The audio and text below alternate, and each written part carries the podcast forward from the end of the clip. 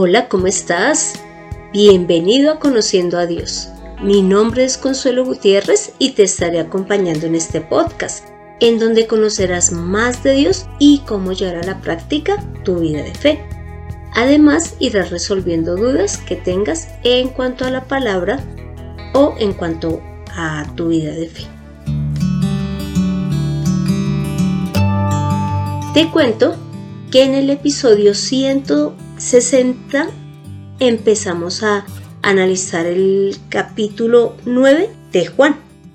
Y allí pudimos ver que Jesús está caminando y en ese recorrido ve a un muchacho que había nacido ciego y los discípulos piensan que es por el pecado de él o de sus padres, pero Jesús aclara que esa enfermedad es para que las obras de Dios se pongan de manifiesto. Y ya en este episodio continuaremos eh, analizando la porción de Juan 9 y me va a permitir leer del versículo 13 al 34 que dice así. Llevaron ante los fariseos al que había sido ciego. Y era día de reposo cuando Jesús había hecho el lodo y le había abierto los ojos. Volvieron pues a preguntarle también los fariseos cómo había recibido la vista. Él dijo, me puso lodo sobre los ojos y me lavé y veo. Entonces algunos de los fariseos decían, ese hombre no procede de Dios, porque no guarda el día de reposo. Otros decían, ¿cómo puede un hombre pecador hacer estas señales? Y había disensión entre ellos. Entonces volvieron a decirle al ciego, ¿qué dices tú del que te abrió los ojos? y él dijo que es profeta. Pero los judíos no creían que él había sido ciego y que había recibido la vista, hasta que llamaron a sus padres del que había recibido la vista. Y le preguntaron diciendo, ¿Es este vuestro hijo, el que vosotros decís que nació ciego? ¿Cómo pues ve ahora? Sus padres respondieron y le dijeron, Sabemos que este es nuestro hijo y que nació ciego. Pero cómo ve ahora no lo sabemos, o quien le haya abierto los ojos. Nosotros tampoco lo sabemos. ¿Edad tiene? Preguntarle a él. Él hablará por sí mismo. Entonces volvieron a llamar al hombre que había sido ciego y le dijeron, Da gloria a Dios, nosotros sabemos que ese hombre es pecador. Entonces él respondió y dijo, Si es pecador, no lo sé. Una cosa sé, que habiendo yo sido ciego, ahora veo. Le volvieron a decir, ¿qué te hizo? ¿Cómo te abrió los ojos? Él les respondió, ya os lo he dicho y no habéis querido oír. ¿Por qué lo queréis oír otra vez? ¿Queréis también vosotros haceros sus discípulos? Y le injuriaron y dijeron, Tú eres su discípulo, pero nosotros discípulos de Moisés somos. Nosotros sabemos que Dios ha hablado a Moisés, pero respecto a ese no sabemos de dónde sea.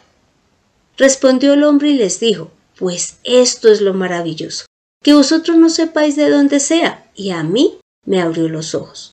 Y sabemos que Dios no oye a los pecadores, pero si alguno es temeroso de Dios y hace su voluntad, a ese oye.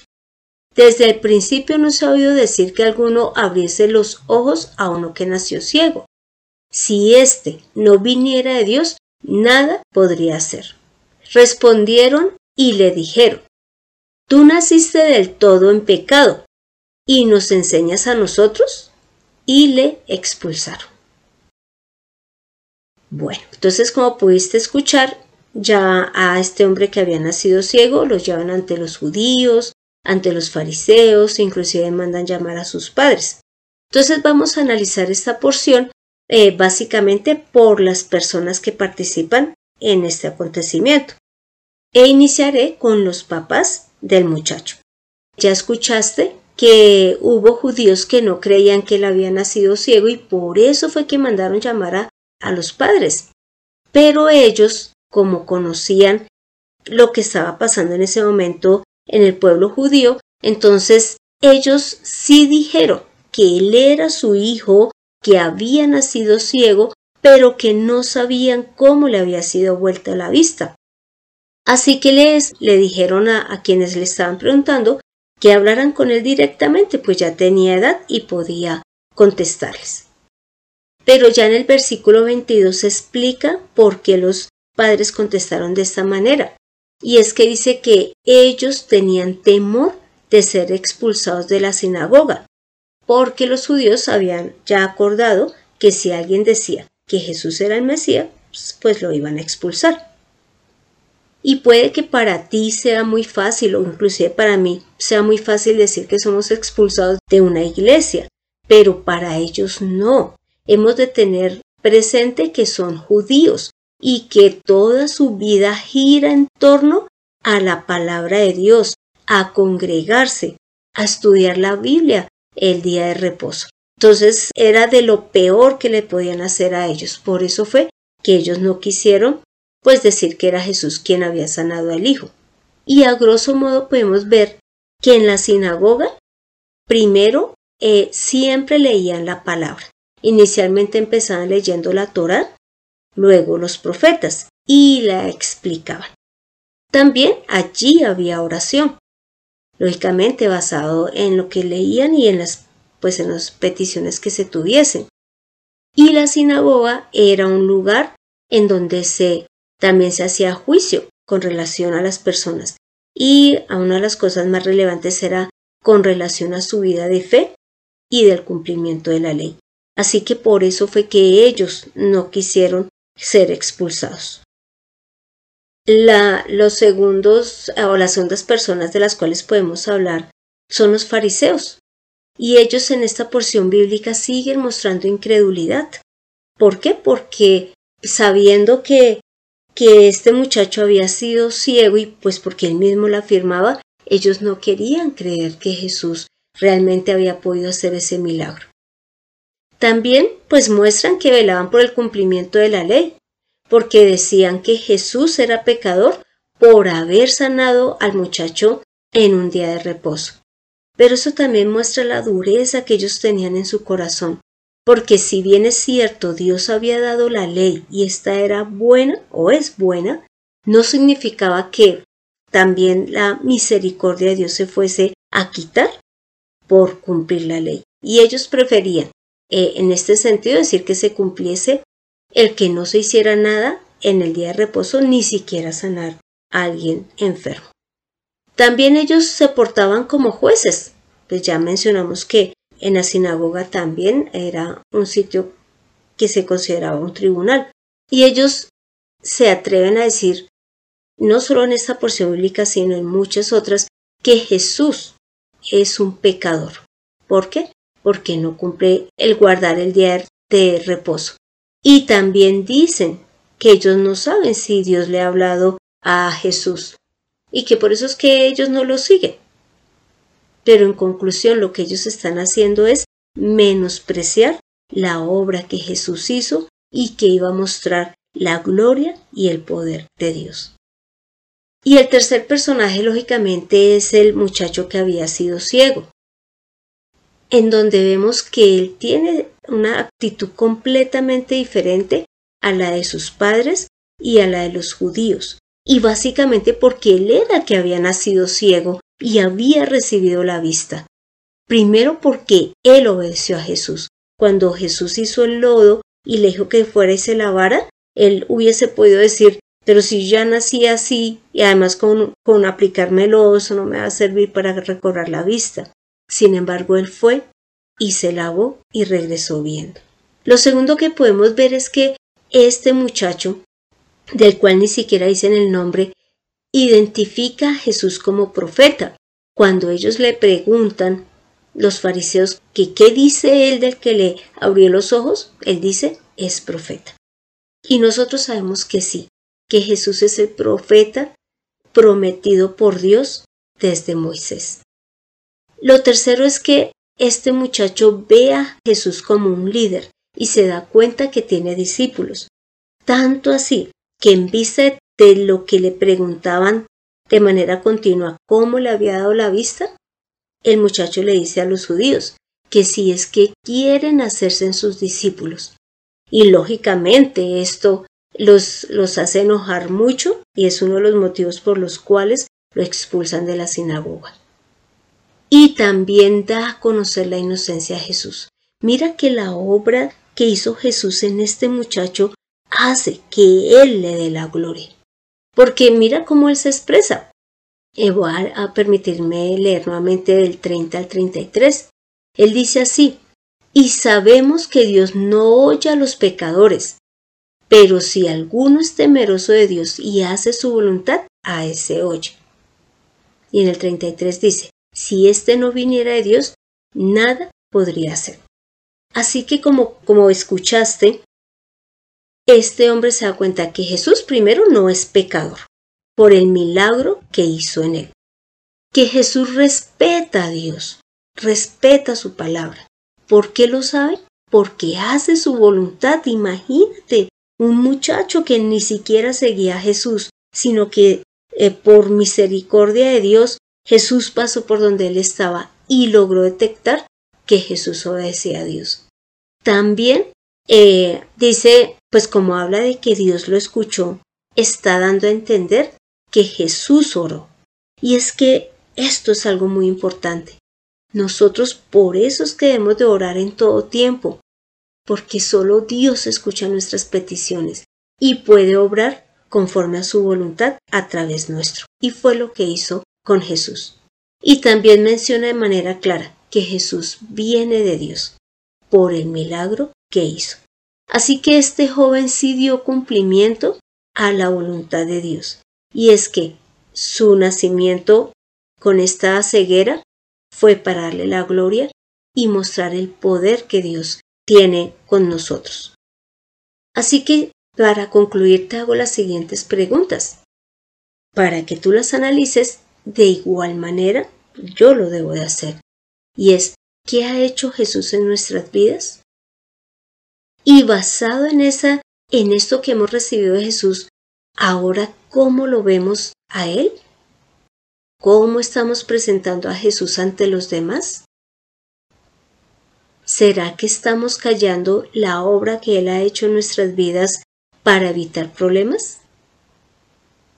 Pues de mi parte te puedo decir que ahora he visto que Jesús ha hecho una obra maravillosa en mí y que lo puede hacer también en cada uno de los que creemos, y es el habernos limpiado de todos esos pecados que teníamos, el habernos dado una vida nueva, el que ahora podamos estar revestidos de Él, el que ahora nos podamos comunicar con Dios con tranquilidad y que Jesús me ha hecho y te ha hecho a ti, si crees en Él, Hijo de Dios. Esa es la obra que Dios ha hecho en mi vida. Y claro que sí. Yo diría que más de cinco veces me ha sanado. Por lo tanto, ahora como lo veo, como un ser completo, poderoso, maravilloso, sabio, amoroso, el dador de vida. Él es Jesús para mí. ¿Y cómo lo he presentado ante los demás? Pues de verdad que mi mayor deseo y que inclusive por eso es que hago este, este programa es que más y más gente conozcan de ese Dios maravilloso que Jesús presenta y que conozcan a Jesús porque es el mismo Dios que ha venido a ser misericordioso con nosotros. Y que no lo menospreciemos, que no lo veamos como decían allí los fariseos, ese Jesús, sino que le demos el valor como el mismo Dios que vino y habitó acá entre nosotros. Y la pregunta de ¿hemos estado callando nuestra fe por evitar problemas? Pues te cuento que sí, que varias veces he evitado hablar de Dios, de Jesús, para evitar problemas con las personas que me están rodeando. Pero aquí está mostrando que lo que vale es lo que hablemos de Dios, que lo que vale es el valorar quién es Él, más que valorar a quienes nos rodean y que no quieran escuchar de Jesús. Ese es problema de ellos. De nosotros, en nosotros debe estar el que hablemos de Dios y de su obra todo el tiempo. Así que ahora te pido que me acompañes a esta oración final. Señor, gracias, por los milagros que has hecho en la vida de cada uno de nosotros. Sé que habrán eh, personas que escuchan este podcast y dirán, Dios no me ha hecho ningún milagro. Pero claro que sí. Ese alimento que esta persona ha consumido fue creada por ti. Puede que haya sufrido muchos procesos, muchas transformaciones, pero parte de la creación realizada por ti. Puede que esta persona mm, ya sea una mamá y por ti es que ella pudo concebir. Que esta persona está escuchando y es porque tú nos diste unos oídos. Por lo tanto, Señor, tú todo el tiempo has venido obrando en nosotros y ahora quieres obrar en la parte espiritual.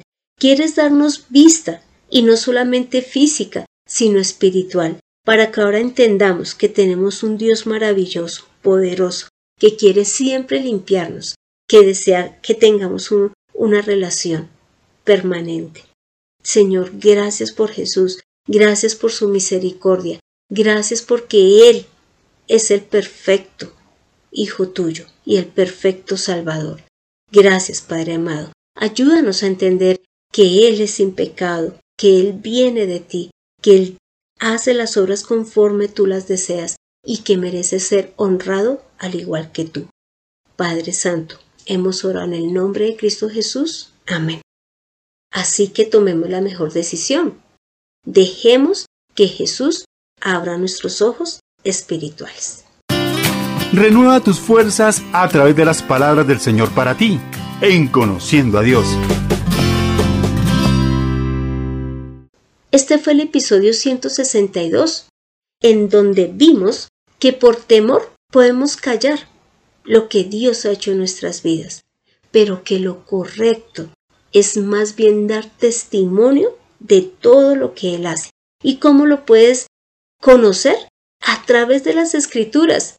Si eres una persona que acaba de llegar a la vida de fe, lee las escrituras y ahí te vas a dar cuenta toda la obra de Jesús en ti que ahora tú eres salvo por la fe en Él, no por las obras. Y que además aquí pudimos ver que sí podemos permanecer incrédulos, pero nosotros somos los que no vamos a recibir la bendición de Dios si decidimos no creer en Jesús, así como lo hicieron algunos fariseos.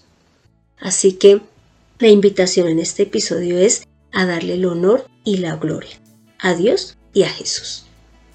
Te animo para que leas Colosenses 2 del 8 al 23, allí podrás ver la obra maravillosa de Jesús en nuestras vidas y también que leas Primera de Juan capítulo 2 del versículo 1 al 6.